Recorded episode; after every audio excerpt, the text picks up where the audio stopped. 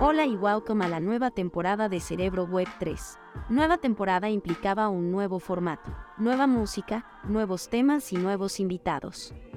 Aquí seguimos trabajando con la misión de conectar a los hispanohablantes en Web3, y para este episodio nos conectamos con Nelo y Alex, los fundadores de Buscando América. La primera película latinoamericana financiada por medio de NFTs. Nelo y Alex nos hablaron sobre idiosincrasia, una colección de 2.500 fotografías, una de una, tomadas en las comunas de Medellín. Descubrimos el inicio de esta idea, cómo se ha desarrollado, los retos, las dificultades y todo lo que viene para este gran proyecto. Nelo y Alex nos acompañaron el viernes 21 de abril durante el episodio 124 de Mañana CMFT. Un Twitter Space que hacemos todos los lunes, miércoles y viernes a las 10.30 de la mañana Eastern Time, en donde informamos sobre avances, música, arte y los últimos trends en el universo Web 3. Mi nombre es Lola y este voiceover fue creado con Morph, una herramienta text-to-speech basada en inteligencia artificial. Disfruten de la conversación con Nelo y Alex. Muy bien, brother. Gracias por estar aquí una vez más trayendo este super proyecto eh, bastante innovador desde el comienzo y tratando de hacer las cosas diferentes. Eh, siempre lo hemos dicho aquí, lo he dicho yo específicamente públicamente. Eh, todo el trabajo que están haciendo pues me, me, fascina y me parece que está increíble y, y, nos sentimos todos, pues en el caso yo y todo el equipo muy orgullosos de que sea un equipo latinoamericano que está tratando de subir las barreras. Pero bueno, vamos a entrar aquí un poco ya a, a lo que es todo lo que es el, eh, esta entrevista con ustedes. A mí me gustaría empezar un poquito eh, si nos pudiesen contar, porque esto queda grabado y a lo mejor hay gente, nosotros ya nos conocemos, pero mucha gente a lo mejor todavía no nos conoce.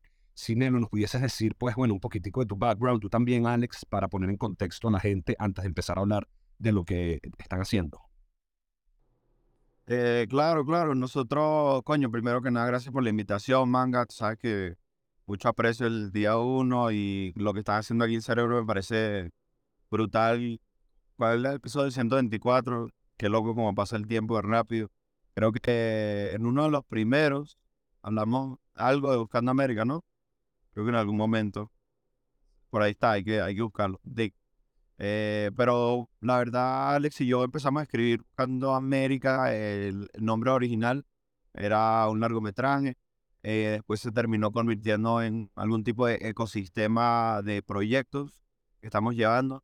Y eh, la finalidad de esto es como un canal de expresión para él y para mí como director y para nuestro, nuestra comunidad de creativos, para generar como proyectos que eh, nos ayuden como a crear un puente entre lo que vemos de Latinoamérica como ocurriendo y lo que nosotros proponemos como creativos. Entonces, ahorita empezó con idiosincrasia y eso seguirá como expandiéndose a otros proyectos. Eh, históricamente, bueno, nosotros empezamos en el cine, hicimos videos de música, nos unió el rap, hicimos muchos videos de rap y yo venezolano, Alex colombiano, y ahorita nos une como esta misión de hacer un cine que nos represente y estamos usando estas herramientas de Web3 para narrar nuestra historia hasta donde podamos, pues hasta donde nos permita la comunidad. Brutal. Me encanta de cómo, o sea, si hablamos al principio, pero siento que es el momento que hablamos, hasta ahorita digo como una evolución, ¿no? Y entraremos más a fondo en, dentro de un ratito, pero eh, ¿cómo, ¿cómo comienzan ustedes como individuos, no? Porque me supongo que cada uno tendrá su historia personal, pero ¿cómo, cómo comienzan ustedes este viaje en todo lo que es Web3 y Blockchain Technology? Parte, no, pues digamos que Nelson venía aproximándose eh, al mundo cripto y al mundo NFT, pues como más o menos paralelamente al momento en el que empezamos a escribir la película en el 2019. Y con la llegada de la pandemia, pues claramente como que se a todos nos agitó pues como que la nueva realidad, ¿cierto? Como que determinar cuál sería como el nuevo rumbo como de muchas cosas que existen. Da la casualidad pues que para ese tiempo, eh, en vista pues del mismo tiempo que había para, para hacer diferentes cosas. Nelson un día llega con la idea como de que, bro, mira, está sucediendo esto en el... En, está, está sucediendo esto en la Web3 y nos mostró un par de proyectos al equipo, pues como de cosas que estaban pasando en el cine, que se estaban apoyando de NFTs. Entonces fue como un tobogán en el que se tiró Nelson y pues como todos siguiendo la corazonada de Nelson, como que decidimos seguirlo y eso fue como que casi que inmediato como que una vez decidimos lanzarnos por esa ruta, como que la sinergia del mismo proyecto fue atrayendo a personas importantes que fueron evolucionando el proyecto y en el camino fue apareciendo también Jen Silva y ya que fue como la pieza que le faltaba el engranaje como para poder estar en este momento del que estamos hoy. Yo tengo aquí una pregunta y sobre todo porque me relaciono mucho con lo que están comentando ahorita, sobre todo Alex y bueno, y diciendo que Nelo fue un poquito el que empujó toda la parte bueno, ¿por qué no vamos descentralizado? Según yo tengo entendido, y es más, puedes decirlo porque prácticamente lo que quiero es abrir la conversación en eso, es ya tú has llevado otras producciones, digamos, en la de, de la industria del cine, pero de la manera, digamos, cotidiana. ¿Qué pasa ahorita cuando tú llegas y Nelo dice, bueno, no únicamente yo creo en esta tecnología, sino también voy a empujar a tratar de hacer esta película o este proyecto de manera descentralizada? Es como, te debe pasar un poquito como a mí, sobre todo con Urban Animal y como me pasado que, que eres tú empujando algo y tratando de hacer onboarding a tu equipo, hacer onboarding a las personas a que crean en esta idea, pero hasta en una época tan difícil como el mercado de ahorita, yo a veces digo, claramente es difícil y quizás no fue el mejor momento, pero creo y voy a seguir empujando. ¿Tú te sientes un pelín relacionado con ese sentimiento? Porque yo me lo pregunto siempre, yo digo, y que aquí no estoy yo solo, aquí yo estoy peleando y combatiendo con muchas personas que creen en mí, que creen en lo que estoy haciendo y quiero seguir empujando. Yo quisiera saber porque me da un pelín de empatía si me dices que también lo sientes. O sea, es, es un sentimiento bastante extraño como ver como uno en su entorno básicamente está muy solo, ¿no? Yo tengo muchos panas que son creativos y son buenos y les va bien, pero eh, esa gente ni idea de lo que está pasando en lo que nosotros estamos construyendo. Entonces a veces uno como que se para a pensar que bueno, será que o estoy muy loco o estoy muy adelantado, alguna de las dos, ¿sabes? Porque no hay nada en el medio, marico. O sea, en nuestra industria nadie lo está haciendo.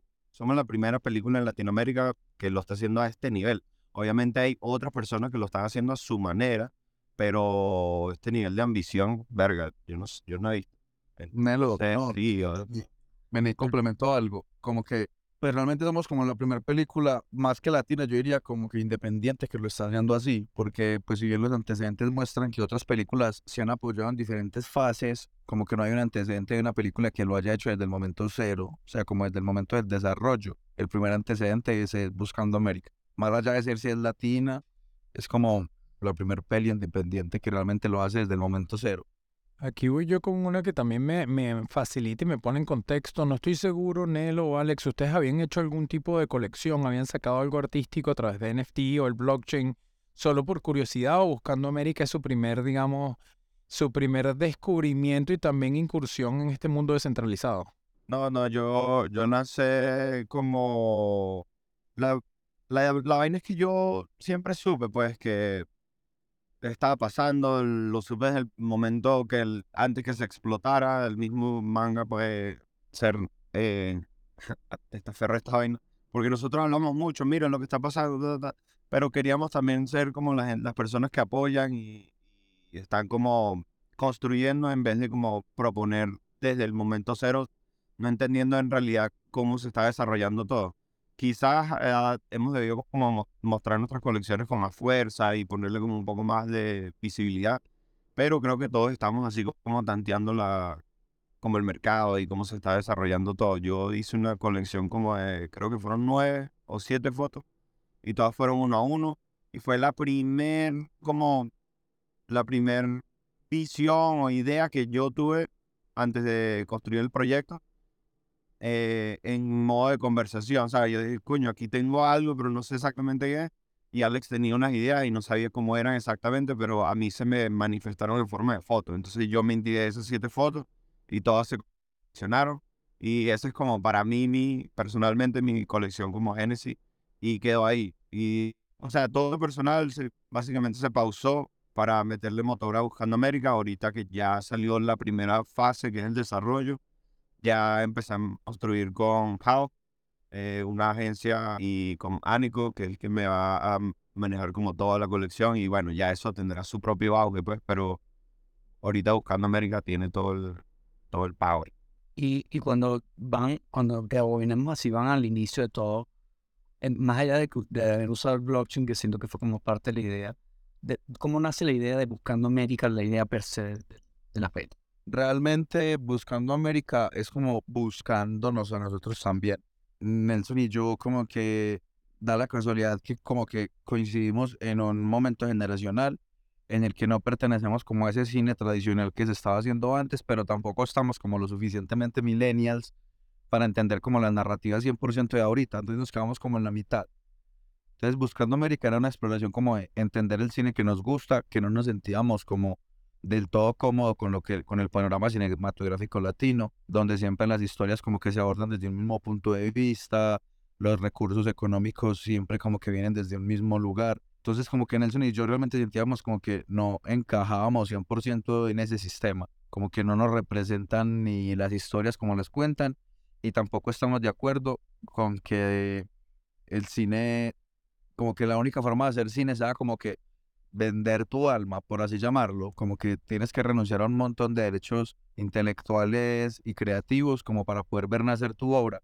Entonces, Buscando América nació primero como de el interés de dos personas, como finalmente materializar sus sueños de hacer cine. Ambos coincidimos en que estamos pues como en la escena del hip hop, entendemos como los códigos de la calle, eh, nos preocupamos mucho por traducir los códigos de la calle a un lenguaje cinematográfico como que más aún en este momento, como que las estéticas eh, norteamericanas europeas están invadiendo bastante como el terreno cinematográfico, desde el color, desde la forma, desde las historias. Entonces creemos también como que aunque nosotros no buscamos llamarnos idiosincrasia, idiosincrasia llegó a nosotros en esa misma exploración de entender como qué es el cine que podemos hacer, por qué nosotros tenemos que hacer buscando América o cuál es el mensaje que tenemos que dar nosotros a nosotros mismos y a los demás para poder hacer Buscando América. Entonces fue como un grupo, fue como una reunión de eventos muy afortunados. Como que para muchas, muchas personas la pandemia fue un golpe bastante complejo. En el caso de nosotros fue como el empujón y ese golpe de suerte que necesitábamos para frenar todas las cosas de nuestras vidas y poder dedicarnos 100% como a finalmente traducir nuestros sueños en la película. Me encanta que, que comentes eso, porque hay algo bien curioso, los que, nos, los que no han visto, eh, de Buscando América, no pensé si lo encuentran. Ustedes tienen un video de promo, ¿no? Del, de la colección, que acá literalmente, o sea, ejempliza lo que tú, lo que acabas de decir, es impresionante, ¿no? Cómo se mantienen, cómo mantienes los códigos, cómo respetas la, sobre todo la estética, el tratamiento, todo se nota también. Y yo tenía una pregunta que iba a ser otra cosa, pero en este caso, particularmente de ese trailer, que a mí me encanta, de ese, no sé si un trailer, ¿sabes? Creo que es como... Un documental, un corto documental. Exacto. No, pero digo de, la promo esta de Buscando América, ¿no? Como no sintieron que de alguna manera esto le podía frenar en términos, usan una jerga, usan una peculiaridad de cómo se habla, ¿no? Aquí tratando de, de que ser más internacional, ¿no? Como que a muchas más personas, ¿no sintieron que eso les podía como crear algún obstáculo en términos del lenguaje? Eh, digamos que a nosotros desde un principio nos ha inquietado esa pregunta. Y mucho antes del Web 3. Como que cuando estábamos en Web 2, cuando empezamos en la peli, ¿cómo hacemos nosotros del lenguaje cinematográfico latinoamericano algo más global, cierto? Entonces, no te, no te vamos a decir mentiras, pues como que al principio fue, fue más bien mantenernos al, al margen. Como que antes era, era constantemente decir como, no, no podemos recaer en lo cliché, no, no podemos abordar estas narrativas tan tradicionales. Pero por allá luego, como que escuchamos una frase de León Tolstoy que como que nos, nos motiva mucho y es, describe a tu aldea y serás universal. Como que finalmente eh, no hay nada más original que hablar lo que uno verdaderamente conoce. Entonces, eh, ha sido un trabajo muy difícil porque por supuesto muchas personas desde los puntos de vista estratégicos nos están diciendo lo mismo, como focalizarlos en el, inglés. Pero Nelson y yo y nuestro equipo es muy consciente de que estamos en un momento histórico importante, que es mucho más grande que Buscando América, que el momento histórico se traduce en el paso de la Web 2 a la Web 3, y pues finalmente, más allá de construir la película, porque nosotros, aunque estamos muy seguros de que vamos a hacer Buscando América, nosotros de lo que estamos más seguros todavía es que es nuestra primer peli. A nosotros nos interesa construir un ecosistema que nos permita volvernos autosuficientes para poder hacer dos, tres, cuatro, cinco, diez películas. Entonces es muy importante que para nosotros eso suceda en español, a la vez de que suceda en inglés, claro, por asuntos estratégicos, pero que suceda en español porque finalmente nos asumimos como un puente. Somos un puente que en este espacio-tiempo que nos tocó, nos toca como asumir también esa responsabilidad de que estamos en un momento histórico importante y que si estamos aquí siendo los mm, cineastas latinos que quizás están entendiendo este concepto, pues parte de nuestra tarea también es traducirlo y traer esa información acá, porque todo está en inglés. Nosotros mismos lo, lo, lo, lo decimos en el documental, como que es hacer la peli, pero también es ayudar a las comunidades latinas a que entiendan todas estas narrativas que de pronto no están en su idioma. No, y 100%, y, y, y felicito porque me están haciendo la bandera, weón, de esto, ustedes lo que lo están llevando y haciendo, y, y hay un orgullo muy bonito y una, eh, una admiración muy arrecha, ¿no? Y digo, y, y lo traigo al caso por, porque hablas de dificultades, ¿no? Entonces, hay una cosa que, que es de la colección, son 2.500 tomes, 2.500 fotos, unas a una, que crearon durante este research, y hablando de dificultades, como que, ¿cómo fue ese proceso de selección, no? Si quieren Nelo, ves tú con esto, como que quién, quién curó esto, como que cu- cuántas, cuántas fotos habían, ¿no? Cuántas imágenes, el total y cómo llegaron a este número de 2500. Sabes que hay algo interesante en lo de la jerga que es importante resaltar, que el, o sea, la gente piensa en Latinoamérica y piensa como que sí, ellos que hablan español, ellos, ¿sabes? Pero hay tantos acentos y tantas formas de hablar en español que ya desde el día uno nosotros sabíamos que iba a ser dificilísimo poder hacer una película que hablara como de los códigos latinos, que todo el mundo pudiese entender. Entonces, creo que después que empezamos varios rounds de escritura, eh, fue donde salió como este incentivo de hacer idiosincrasia, que era como que vamos a buscar la idiosincrasia, ¿sabes? ¿Qué es la idiosincrasia? ¿Dónde está metida? ¿En qué la representa? Entonces, en esa búsqueda nos dimos cuenta que, el, que la jerga sí es como local, pero también es internacional, ¿sabes? Como que los modos de vestirse, los modos de moverse. Y hay algo muy difícil que me imagino todos los artistas entienden, especialmente los emigrantes, que son la forma de expresión en tu casa, pero en el mundo, ¿sabes? Tú no puedes, tú no puedes expresarle al mundo que estás haciendo algo en tu casa si en tu casa la gente no te cree. Entonces nosotros estamos lidiando con muchas formas de expresión que tenemos que tener el sí o sí, ¿sí me entiendes? Entonces, eso es muy delicado, marico, porque estamos hablando como por una comunidad, estamos representando no solo, no sé, una ciudad, a un estilo de arte, estamos representando un estilo de cine, a una generación. Entonces, todo, cada paso que nosotros damos tiene que ser demasiado calculado, porque, porque, porque somos eso, somos la cara de algo mucho más grande y apuesto a que todo el mundo está así como esperando como, ah, vamos a ver hasta qué punto llega estos bichos. Pero, pero nadie, nadie se toma la tarea, o sea, muy pocos ven que la trayectoria de nosotros es como bastante pesada, pues no hemos llegado aquí por casualidad, ¿sabes? Y, y bueno, ahorita te respondo lo de la foto. Ya te, ya te dejo, lo de la foto es importante, pero quería decirte algo que yo lo estaba evaluando y justamente ayer lo hablaba con el topo. Es que nada, y es algo que estamos como desarrollando nosotros, nada para conocer un sitio, un artista, una locación, un país, una ciudad, un, algún sitio donde se hace música, como ir con un local, ¿no? Y yo creo que en sí la forma en que hablan, la forma en que tú muestras todo, digamos, la ciudad, es más, yo estuve con Mangan y Lex, tuve la oportunidad de ver cuando pusieron como el cortometraje en, en Art Basel y a mí me llama un poquito y me, me, me, me trae mucho a Ciudad de Dios, ¿no? Por más que yo no hable portugués, me sentía que estaba ahí, que estaba viviendo lo que estaba pasando, que tenían que hablar de esa manera. Si la manera en que hablaban era más refinada, no iba, iba a sentir que me están engañando. Es así como, como cuando tú tienes también estas películas de adaptación, que la adaptación de Hollywood es una hora y es la que hacen con Brad Pitt, que tú sabes que tienen un poquito los hechos reales y un poquito de fotos que quizás parecen ser en la locación real, pero no es la que es. En cambio, tienes otra película de verdad que fue creada en el sitio con personas que están, que son de ahí, que te hace sentir de verdad, ok, esto es lo que pasó, estos son los eventos reales, y aquí sí me estoy sintiendo que vivo la experiencia. Entonces yo digo que es difícil a veces mantener nuestro idioma y tratar de llegarle a todo el mundo, sobre todo en una industria tan pequeña como Web3, pero el sentimiento que están generando manteniendo el idioma, la jerga, las personas como se visten, todo desde adentro, lo hace sentir tan raw y natural que uno dice, ok, esto es súper creíble. Así que no quería dejar de, de pasar eso. Nelo, no sé si quieres ir para, para terminar lo de las fotos que me parece fino del topo. Coño, gracias, bro. Creo que ese es el sentimiento que nosotros queríamos compartir. El compromiso de nosotros es- es dejar esos como esas bases mientras vamos construyendo la película, sabiendo o no hacia dónde vamos. O sea, es pura intuición, la verdad, y es como arte puro. Y hay gente que lo entiende y hay gente que no lo entiende, ¿sabes? No, nosotros no esperamos que todo el mundo de verdad comprenda lo que estamos haciendo porque ni, ni nosotros mismos lo entendemos. Solamente estamos usando las herramientas que son Web3 que nos dan la posibilidad de dejar todo en el proceso, ¿sabes? Y después, en un año, como dijiste lo de Gary si nos da la gana, pues este token representa esta vaina. O sea, nosotros tenemos la libertad como creativos de hacer lo que queramos. Y si la gente se identifica con eso, pues bienvenido, ¿sabes? Si no, pues no importa. Igual estamos aquí todos construyendo juntos. Alguien aprenderá algo de esto y todos vamos como creciendo al mismo tiempo. Em, las fotos simplemente fueron, tomamos muchas fotos, muchas, muchas, muchas, y de las 16 comunas, pues escogimos lo que representaba lo que estábamos buscando, ¿sabes?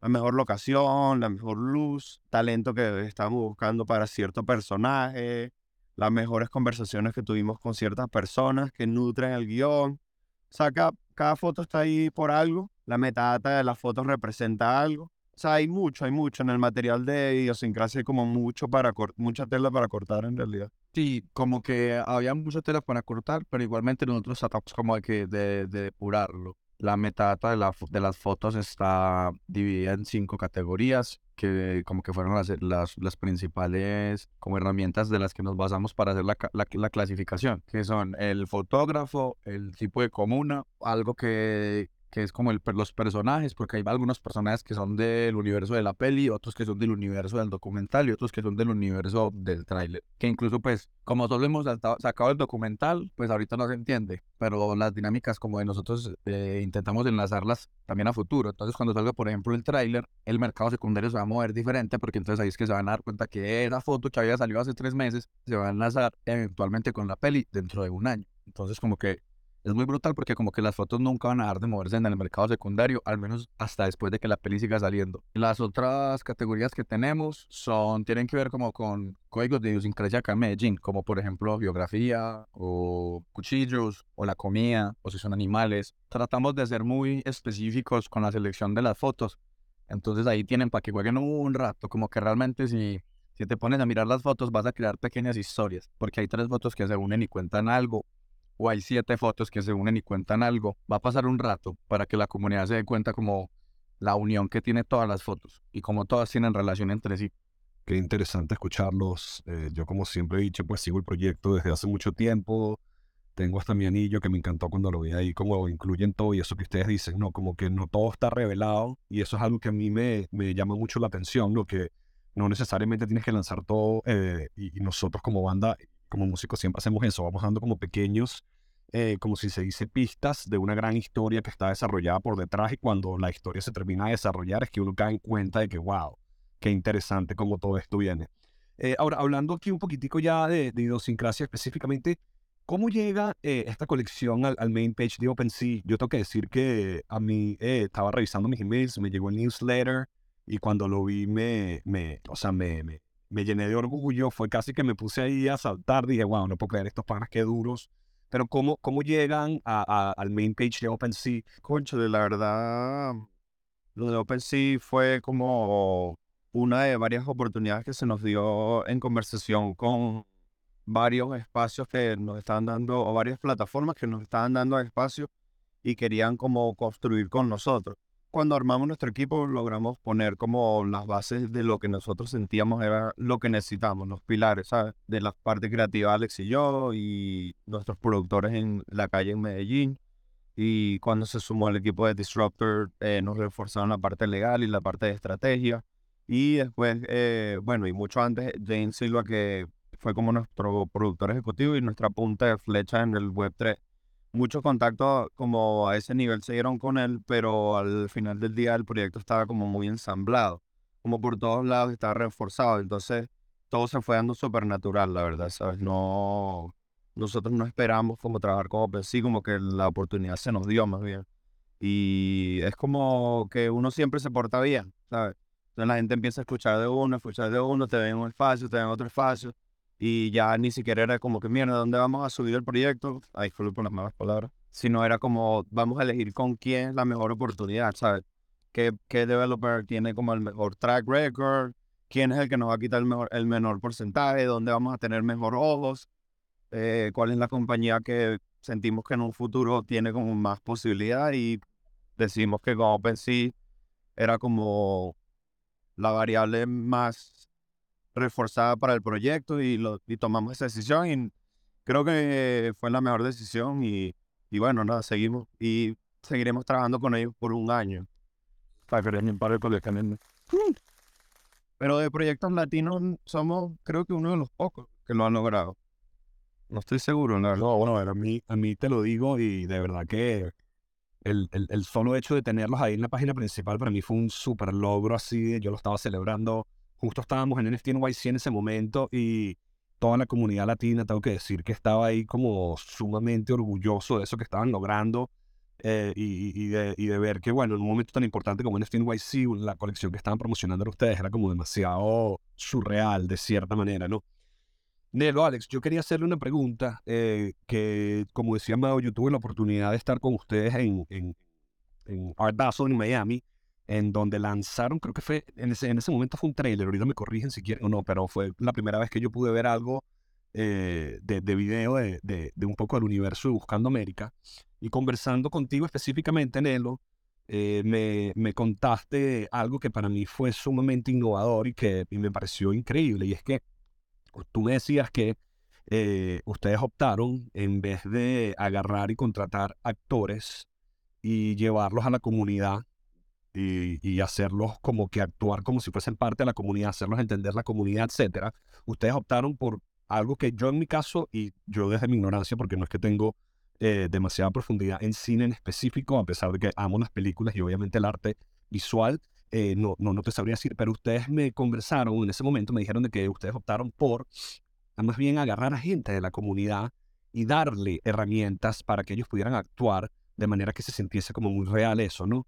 Este, Alex, si puedes desarrollar un poco eso, porque para mí cuando ustedes me contaron ese concepto, me, mi cerebro se voló, me pareció increíble y, y, probablemente la gente que está aquí pues no, no sabía de esto. En Latinoamérica eh, hay un movimiento de cine que, que ha inspirado mucho, que es el neorrealismo italiano.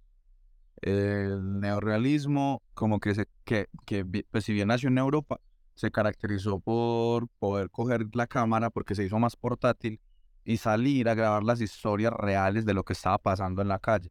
De pronto de ahí viene el del neorrealismo italiano y el expresionismo alemán, vienen todas esas películas de la Segunda Guerra Mundial, por ejemplo, que ya no era el punto de vista como de las grandes empresas de cine, sino que era el punto de vista de los autores, que ya tenían acceso a los equipos y podían hacer piezas de autor.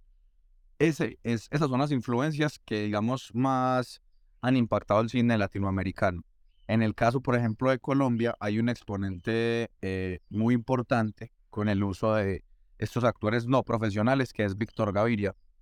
Él en los 90 hizo una película que se llamó La Vendedora de Rosas, y La Vendedora de Rosas eh, es un proceso en el que Víctor Gaviria eh, acudió a como a los barrios más marginales de Medellín y él encontró actores que no eran actores, que eran chicos que vivían como habitantes de calle, que eran chicas que trabajaban como trabajadoras sexuales, que eran mecánicos de Medellín. Entonces, como que todos los que crecimos en los, 90 y en los 2000 haciendo cine, como que nos influenciamos demasiado por la obra de Víctor Gaviria. Él tiene un ensayo donde habla de los actores naturales, que fue el nombre que le puso a estos, a estos personajes, que si bien él dice que son personajes artificiales, las, las historias detrás de estos personajes artificiales están motivadas por personas naturales, por personas reales. Entonces, como lo de nosotros es un puente, queremos como ser esa conexión entre el cine tradicional y las nuevas modalidades de hacer cine con el Web3. Optamos por coger estas modalidades de actores naturales, de actores no profesionales y tratar como de llevarlos a estas estructuras cinematográficas en las que ellos también están como conociendo otros, otras formas de hacer cine, porque no podemos tampoco decirte que somos los primeros que lo estamos haciendo porque muchas personas lo hacen acá. Pero sí quizás somos los primeros en que estamos como haciendo un acompañamiento tan profundo con estos personajes, porque nosotros no, no hemos todavía empezar, no hemos empezado a grabar la película y llevamos más de dos años hablando con muchos de estos actores, eh, haciéndoles entender todo lo que está pasando, eh, no sé, digamos que Julián, que es uno de los actores que está trabajando con nosotros, ya tiene billetera. Entonces, como que no solamente se trata de que ellos confíen en las nuevas formas de hacer cine, sino que también entiendan un poquito las nuevas formas de vivir en general. Qué interesante, brother, qué interesante. Y más allá de que sean los únicos o no, eh, es, una, es algo que yo en lo particular, y a lo mejor tú, y me encantó toda la, la explicación que diste, porque ya entiendo un poco de dónde viene, pero yo en lo particular me sentí como que, wow, qué, qué interesante esta manera de, de, tratar de hacer una película, sobre todo eh, cuando es una película que tiene tanto que ver con la comunidad, con Medellín, eh, inclusive, y corríjanme, creo que nos comentaron en, en, el Miami Art Week eh, que son los primeros que los dejaron volar unos drones y por eso aquí puse un poquito el, lo que es el, el, video que pusieron ahí, que son unas tomas bien interesantes de, de todo el medallo, ¿no? Sí, digamos que algo que pasa muy loco como a nivel, dámoslo como de turismo internacional, es que eh, en Medellín se habla mucho de la Comuna 13 y existe una separación que incluso se da a veces desde acá dentro del mismo Medellín, que es como referirse a las comunas a los, para los barrios más marginales. Pero realmente Medellín tiene una distribución por comunas, así como por ejemplo Estados Unidos lo hace por estados. Entonces en Medellín, aunque está la comuna 13, Medellín tiene 16. Entonces también fue un ejercicio de, de mostrarle no solamente a la gente del exterior, sino a la misma gente de Medellín como, hey, mira, es que somos 16 comunas y las 16 comunas se ven de esta manera. Entonces como que bajo esa lógica, las mismas comunidades entendieron lo que estábamos haciendo, se dieron cuenta que nosotros más que alterar los espacios o alterar como la tranquilidad de, los, de, los, de esos mismos lugares, lo que queríamos era generar una radiografía, que es como nosotros llamamos a, a, idiosincrasia. Es una radiografía en la que mostramos esa realidad sin atribuirnos un punto de vista. Entonces, todos estos personajes que cuidan los barrios, todos estos caimanes, como los llamamos nosotros, entendieron lo que estábamos haciendo y nos dieron permiso para volar el dron en lugares donde nadie jamás ha elevado un dron y partes de, o sea, hay lugares de Medellín a los que nadie antes había mostrado con una cámara quería preguntar una pregunta ya un poco muy personal. La verdad que yo tenía el anillo, eh, iba a agarrar mi foto en el momento que le iba a agarrar. Justo en ese momento coincidió con la inscripción de NFT NYC, no, tuve la oportunidad de agarrarlo y después cuando llegué ya no eh, tenía. Igual quiero agarrar un par de fotos porque me parece que el proyecto es interesantísimo. Pero antes de, de seguir continuando con la entrevista, quería preguntarles, esta primera colección de los anillos, mi primera pregunta es, ¿todavía se pueden mintar los anillos? ¿Qué otro beneficio tienen? y, si tienen pensado seguir dándole algo, sobre todo idiosincrasia, a la gente que a lo mejor no tuvo la oportunidad de agarrar una foto en ese primer momento del minteo con, con OpenSea. Los anillos fue el primer NFT que nosotros subimos y representaba como al principio y el fin del proyecto. Lo hicimos como muy callados, sin mucho marketing, como para testear un poco el feeling que teníamos con la comunidad, eh, si la gente entendía un poco lo que estábamos haciendo. Y fuimos abriendo la conversación. Ese anillo se llama oro, puro oros y oro oros. Eh, los de oro ya están todos repartidos o minteados. El de oro representaba como una, básicamente un voto en la mesa eh, de construcción del proyecto. Se mintearon casi 10 que se mintearon por un ETH y eso fue como la gente, nosotros le podemos llamar como el core de nuestro proyecto. Es como, por si uno ejecutivos de idiosincrasia y los otros 10 eran como el resto de las personas que estuvieron trabajando muy fuerte detrás del proyecto. Con esto vendían como, venían varias fotos minteadas gratis. Y eh, el de anillo de plata es básicamente para la comunidad. ¿sabes? Todavía está ahí y va a estar ahí hasta que se venda todo. Porque lo que nosotros estamos haciendo es creando diferentes áreas de mecanismos de inversión, o sea, de colección, perdón, que nos ayuden a construir la película. Pero, por ejemplo, ahora el anillo, pensamos activarlo de nuevo porque tenemos muchos panas que han apoyado desde el día uno que tienen su anillo y no pudieron comprar la foto por X o Y. En realidad eso estuvo abierto dos horas nada más, ¿sabes? Teníamos que de alguna forma jugar con eso sin como sacrificar el minteado público porque la gente a veces no entendía lo que estaba pasando con el anillo. Pero sí, vamos a agarrar un día completo y abrir la colección para el que quiera mintear y es como a mitad de precio y, y creo vamos a mintear las que les dé la gana. Entonces, si tienes tu anillo, puedes mintear todas las que quieras. Ya lo iremos anunciando por ahí, seguro es la semana que viene. Esa es la libertad que te decía ahora. Nosotros queremos construir el proyecto con la libertad que sintamos que se está dando en el camino, ¿sabes? Si es como, si tú y otro pana que es Manu, eh, venezolano también, este, y otras personas que han formado parte de nuestra comunidad desde el día uno. Desde el día uno, tú eres parte de nuestra comunidad. Y tú dices, marico, no puedes mintear porque no sé qué, ah, pues tú deberías poder mintear tu foto. ¿Sí me entiendes? Entonces, eso es como nosotros lo queremos construir, como que tú dices, no, yo no puedo mintear. Bueno, entonces abrimos para que tú mintes porque tú eres parte de nuestra comunidad y estás apoyando. Como que lo de nosotros no es así estructurado como demasiadas reglillas. Entonces, vamos a hacer eso la semana que viene y así iremos construyendo, ¿no? En realidad la visión es que todos estos NFT que vayan saliendo en el camino hablen todos juntos, porque ese anillo tiene una narrativa que es parte de la película, es una narrativa que es parte de cómo estamos narrando la película, eh, con realismo mágico, eh, hablando de Latinoamérica, el principio es el final, el final es el principio, como que todo en realidad está muy conectado, pero queremos hacerlo de forma muy natural, sin, sin forzar A, la, a la comunidad de Web3 a que, a que compre, ¿sabes? Consume, consume, consume, solamente por el hecho de que necesitamos hacer una película. Nosotros queremos hacerlo bien en la forma de narrar el proyecto, ¿sabes? Porque al final del día es una película, ¿sabes? Tener una historia. Eh, quisiera como añadirle algo ahí a Nelson que es importante, que él tocó algo de, sobre que no era una estructura como 100% total, sino que iba cambiando. Y esa es la razón por la que nosotros lo llamamos ecosistema y no lo llamamos como de otra forma. Y es porque un ecosistema son muchas cosas que están vivas viviendo en un hábitat, viviendo una al lado de la otra. Entonces, como que nosotros tratamos, como que si ustedes entran al website, se van a dar cuenta que no hay nada al 100% finalizado, porque desde el principio estamos dejando como claro que esto está vivo y como está vivo todos los días, según las condiciones, según el contexto, según las relaciones, el ecosistema se transforma. Entonces muchas veces lo difícil de, construir un proyecto es que uno no sale hasta que tiene 100% o hasta que tiene muy cerca como esa estructura, ¿cierto? Como que si uno no tiene ese paradigma estructurado y uno no tiene la ruta clara, uno se limita y no sale. Entonces nosotros nos dimos cuenta que en lugar de estar esperando a que eso estuviera 100% perfecto, lo que teníamos que hacer era mostrar que el proyecto era un ecosistema que estaba vivo y que al igual que nosotros está cambiando con todas las decisiones y todos los contextos que nos están llegando. Entonces de ahí viene también lo de los anillos y lo mismo lo de las fotos, como que seguramente con el paso del tiempo todo se va a ir cambiando, hasta incluso la manera de, de mentir cada uno de nuestros NFTs se van a estar transformando, por así llamarlo, dentro de este ecosistema.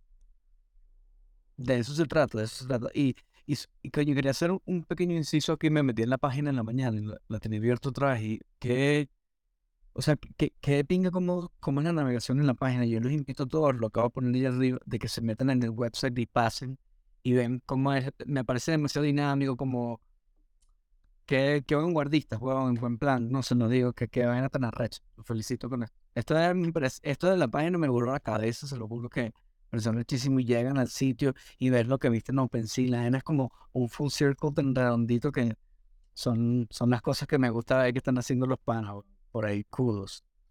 Y mira, y mira como que, mira como que, como que la interacción del website es un poquito lo, el documental. Es como una mirada desde arriba, vamos entrando a la ciudad, vamos llegando hasta el nivel de detalle y nos cuentan cómo es lo que pasa. O sea, como que ahí hay una relación muy directa entre el docu y el website. No, y tú que, que para una persona que se ajena a todo esto, como que no entiende dónde está. A mí me encanta como cuando en tres segundos te ubican. Te hace sentir como espectador, como audiencia, de saber en dónde estás, ¿no? Como que eso por ese lado me parece fenomenal. Sí, no, yo también es más. Esta mañana justamente estaba jugando con el website y me gusta como este movimiento, sientes como si fuese un movimiento de cámara y ahí lo vuelvo, aunque es repetitivo, siento que cuando terminas en el video, en contexto, te sientes que estás hablando con alguien local. Siento que es un poco una experiencia llegar y desde que te metes como por el ojo, viajas y hasta que caes en este, digamos, en este trailer o en este teaser, me pareció que está súper bien hecho. No sé si Ojonelo o Alex nos podrían decir, pero para mí, sobre todo que ya nos queda poco tiempo aquí, sería fino ver qué es lo próximo, o sea, para dónde va ahorita buscando América, qué nos pueden contar de en qué están trabajando, es algo que siguen empujando lo de las fotos, cuáles son los próximos pasos. Me encanta que digan que el website es una experiencia, porque así lo pensamos. eh, que la gente uh, entrara ahí y sintiera que estaba como al mando de eso. Y creo que eso nos lo dio el Web3, ¿sabes? Como que la interacción con el proyecto. Y si nosotros podemos como proveer un poco de esa interacción, eh, creo que lo que sigue y lo que va a seguir siempre es como construir eso, ¿sabes? Como escuchar de verdad como palpable qué está pasando. Si Manga no ha podido, quiere apoyar y no ha podido, entonces toca abrir la vaina. Y así seguiremos construyendo el proyecto. Eh, nosotros vemos eh, idiosincrasia en la colección de fotos. Eh, son 2.500 fotos uno a uno. Entonces, básicamente tienes una llave del universo que estamos construyendo a través de los ojos de los creadores. Y eso la tienes tú y ya, ¿sabes? Como si es un pedazo de memorabilia y la funcionalidad del token la iremos decidiendo en el camino. Pero el precio en comparación de ese acceso que tenemos a esa obra de arte única, para nosotros es como fue un balance bastante específico. Esa, ese crowdfund, porque al final del día es un crowdfund, nosotros no estamos reinventando las ruedas y de, cómo se hace el cine en realidad, sino estamos usando herramientas que no se han mezclado antes de cierta forma. Entonces, nosotros es un crowdfund que nos va a ayudar a nosotros a cerrar la etapa del desarrollo. Nosotros en la etapa del desarrollo necesitamos terminar de escribir, terminar de, juntar ideas, de proponer ideas y en el camino cerrar el guion. Una vez que el, el guion está cerrado, pasamos a la etapa de preproducción. En la etapa de preproducción ni siquiera tenemos muy claro cómo va a ser la presentación de los NFT que van a ayudar a construir las bases de la preproducción, pero la iremos construyendo con la comunidad que, sea, que esté activa primero y segundo, que sea dueño de la foto o del anillo o de los dos o de, la combinación de ambos. Entonces, ahorita básicamente estamos poniendo las bases de lo que es el proyecto de Buscando América con nuestra comunidad. Entonces, nosotros hablamos en Telegram bastante, gente activa, gente no activa, y vamos a ir proponiendo como ciertas formas de integrar cómo, cómo funcionan las fotos. Idealmente las fotos se venden, pero eso no quiere decir eso no va a dictar qué tan bien se hace el proyecto o qué tan mal, ¿sabes? Eso está ahí para, para ayudarnos a llegar a esa base y llegaremos más rápido, más lento, pero llegaremos. Y de pronto también para añadir a esto de, que sigue, eh, digamos que nosotros, siendo consecuentes con lo que dice Nelson, que se va a ir, se va a ir construyendo en el camino, sí tenemos como un par de cosas como claras, más allá de cómo se desarrollan, están bastante claras. Eh, una, eh, una de ellas es que nosotros queremos que todos nuestros NFTs, eh, como se conectan entre ellos, las interacciones deben transformarse. Entonces, como que no es lo mismo los beneficios y las interacciones que vos tenés con las fotos ahorita en desarrollo a cuando ya esté con la peli. Porque cuando pase la peli, al cobrar otro sentido, entonces vas a poder relacionar esas, estos NFTs que salieron como eh, a priori, a posteriori los vas a poder, los vas a poder conectar. Porque vas a, se vas a dar cuenta que cierta locación que contraste la foto es una locación importante dentro de la película. Entonces, eh, nosotros, no, no necesariamente con las fotos, pero sí sabemos que nuestra, nuestras colecciones van a desbloquear cosas como poder estar en el, en el rodaje en tiempo real, algunas personas, poder, eh, si tú tienes una de las habitaciones de la peli, entonces en el futuro vas a poder estar de manera virtual y remota en el día de la grabación cuando estemos en esa locación. Entonces, como que hay ciertos beneficios que nosotros queremos enlazar de la peli con las cosas que pasan en los NFTs. Eh, esa es como una de las certezas que tenemos. Y la otra certeza que tenemos es que nosotros queremos, como que más allá de si es una colección muy robusta o si es una colección muy pequeña, pero siempre queremos estar activos en, en colecciones en cada una de las etapas de la peli como que más allá de cómo evolucione la película, eh, Nelson y yo en algún momento tendremos como que dedicarle quizás más energía al cine que al Web3, pero el ecosistema que estamos generando y el equipo de trabajo que estamos generando es precisamente para que en cada una de esas etapas, más allá como de la concentración que tengamos Nelson y yo en esas etapas, como que el ecosistema se siga desarrollando y las colecciones se sigan moviendo y las colecciones se sigan uniendo entre sí. Yo quería ir aquí con una preguntita eh, para ver si dejamos un ratico a ver si alguien se monta o no. Eh, pero para ustedes, eh, o sea, ¿cuál es la importancia como fundadores latinoamericanos de un proyecto que se enfoca en generar comunidad específicamente? ¿Qué tan importante o, cómo ha sido para ustedes esa experiencia y cómo podrían hablar de, de la construcción de comunidad en su caso, cómo la han visto y, y, y cómo, que, cómo son esos planes para seguir netamente haciendo que la comunidad cada vez tenga más fuerza. Pero la verdad que es una, una pregunta bien difícil. Yo creo que... Y tío, ahora mencionaste algo importante y como ecosistema. Por ejemplo, yo puedo ver que alguna rama de algo que creemos tenga una conversación con cerebro. No sé cómo, la verdad. Pero así de abierto estamos nosotros a co-crear dentro de nuestra comunidad. O sea, obviamente la gente que tenga los tokens. En estos días estuve en Coachella con la Negra Fabulosa, una DJ venezolana. Estuve conversando con ella, me preguntó Web3, no sabía nada de Web3.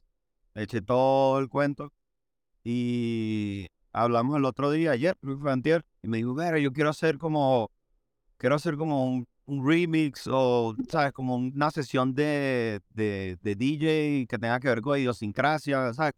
Básicamente cómo me sumo, pero como aportando a la visión, pero también como aportando a lo que yo estoy haciendo. Y creo que así es que nosotros estamos construyendo comunidad, como que la gente que se ha sumado y le ha metido como mucho corazón y hay mucha gente aquí en, el, en, la audiencia, creo que, bueno, saludos a todos los que están por ahí siempre pendientes, pero ha, empezado así, ¿sabes? Como una conversa, mismo Turi me lo conseguí por ahí en Miami y después una conversa, pues dos conversas y después hablamos en un espacio y se vuelve como algo que es como recurrente, ¿sabes? Y así es que se crea comunidad, en mi opinión creo que hay como eh, algún tipo de como, como una es como una parte negativa que va con el, con el web 3 cuando se habla de comunidad, ¿sabes? Como el peso de siempre dar a la comunidad construir comunidad, tenemos que construir comunidad. Porque yo siento que eso es simplemente parte de los proyectos y eso va pasando solo, ¿sabes? Creo que uno no debería como darle tanto peso a que la comunidad necesita llegar a un número específico o contribuir de cierta forma. Como que uno tiene que dejar que los proyectos avancen solo y la gente se identifique con el proyecto. Una vez que tú te identificas, ya ni siquiera estás haciendo que la gente te haga retweet ni siquiera, sino que cuando lo sienten lo hacen. ¿Sí me entiendes? Como que ustedes están hablando del website porque se identifican con el website, no porque yo estoy atrás y que, marico, habla del website, no ¿sabes? Como que no, o sea, yo quiero hacer un espacio con ustedes porque me identifico cómo, sea, cómo ustedes hablan de la comunidad, cómo hacen que la comunidad crezca de forma orgánica. Esa es la única forma que este espacio va a seguir creciendo. Y, y cuando menos lo esperemos, va un golpe. Y ese golpe se va a tener al próximo proyecto. Y así. Lo que hay es que ser constante y disciplinado. Y es así, por eso nos encanta dejarlos recibir tiene el espacio ver cómo siguen creciendo, mi bro, para mí, respeto y admiración de la manera más bonita que lo puedo tener. Eh, anhelo uno de mi breed, yo también soy videógrafo de música, o sea, venimos como, digamos que la, la experiencia ha sido distinta, pero hemos aprendido lo mismo y me encanta ver que estén revolucionando un espacio, que estén hasta rompiendo barreras de la manera que lo están haciendo y trabajando al triple, porque incluso me siento muy relacionado por eso que dice, incluso nosotros que somos un programa en español, que estamos concentrándonos en Latinoamérica, tenemos que tener todas las presentaciones en inglés, porque, ¿sabes? La gente que básicamente está shaping el espacio va a hablar inglés. Entonces, me sentí muy relacionado a ustedes por ese lado, admiración y respeto. Y bueno, los que no se conocen este proyecto, ¿saben? síganlo, búsquenlo y métanse en la página web que les aseguro que van a pasar un buen rato con eso.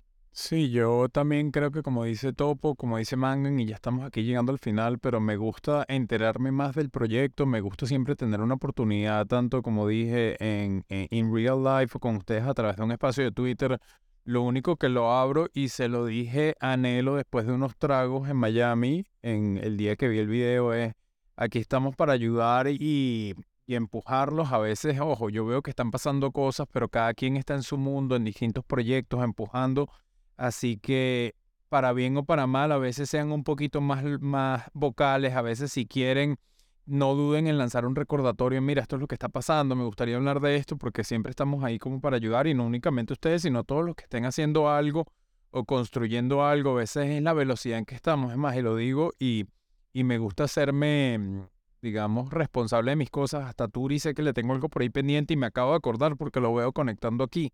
Así que siempre lancen la manito, todos tienen mis DM y tienen cosas que, que cómo contactarnos, así que avísennos cuando quieren que, que ayudemos, que seamos parte y estamos aquí para construir juntos. Creo que, que esa es la parte que me gusta de Web3 y es la parte de lo que estamos desarrollando aquí en Cerebro Web3, ¿no? No, hermano, gracias siempre por ah, la conversa. Yo siento que estamos conversando aquí entre panas, entonces siempre es más divertido eh, y es brutal ver cómo vamos evolucionando los proyectos y se van conectando. Yo, la verdad, en algún momento quisiera hablar de cómo podemos meter algo de la visión de cerebro en Buscando América. Eso seguramente en algún momento se da. Y también nosotros aquí con las puertas abiertas para apoyar lo que están haciendo siempre. La verdad, nosotros hacemos muy poco chilling. No nos gusta como hablar mucho de que mitad la foto, pero como dice el video de Peluche, como mintiala. Cada foto de verdad como que ayuda al proyecto demasiado. Nosotros hasta el sol de hoy, desde hace cuatro años, hemos manejado este proyecto 100% independiente y queremos hacer ese proceso hasta conseguir la productora correcta que entienda la visión de nosotros para poder proponer una idea que, que, sea de nosotros, ¿sabes? Y también es importante que nosotros, los creativos, tengamos parte del el proyecto como propiedad intelectual. Eso es mucho de esta lucha para eso. Este, la gente que a veces todavía no entiende muy bien lo que estamos haciendo, pero también compartir el proyecto es súper crucial porque es una ola, ¿sabes? Como una ola expansiva y uno no sabe a dónde llegue, pero estoy seguro que en cualquier momento llega a unos oídos grandes que nos hacen que, el proyecto termine de avanzar a donde queremos en esta etapa de desarrollo. Pero bueno, nada, gracias a todos los que pasaron. Mucho amor, mucho cariño. Igual nosotros nos vamos muy contentos de en este episodio 124 de Mañanas NFT yo, yo sí te voy a decir algo, Nelo. Eh, yo sé que ustedes no quieren chilear o sí o no, pero yo sí les voy a decir, vayan y, compren fotos y ayuden a este proyecto que es increíble. Métanle el cariño porque esta gente tiene trabajando un montón de tiempo y haciendo cosas increíbles. Así que con toda la, la eh, digamos, la, eh, lo que significa decir que vayan y, y, se metan en algún proyecto, creo que en este caso en particular puedo poner las manos en el fuego por este equipo y decir, vayan y agarren sus fotos, agarren su anillo, compren, porque esta gente no va para ningún lado y más bien eh, ser parte de este ecosistema lo único que les va a traer es beneficios y ser parte de este proyecto latinoamericano que está increíble. Nosotros nos vamos, episodio 124, estuvimos con nuestros amigos de Buscando América. Esto es un espacio que hacemos lunes, miércoles y viernes a las 10 y 30 AM Easter Time. Gracias a todos los que se conectaron. Feliz viernes disfruten, toquen grama, tómense una cerveza, hagan algo bueno y nos escuchamos el lunes a la misma hora, eh, aquí mismo por Mañanas NFT. Gracias por escuchar la conversación junto a Nelo y Alex de Buscando América. Somos Cerebro Web 3 y estamos trabajando con la misión de conectar a los hispanohablantes en Web 3. Nos pueden seguir en nuestro Twitter arroba cerebroweb3 en donde estamos todo el día hablando sobre los beneficios, avances y aplicaciones del blockchain en el mundo.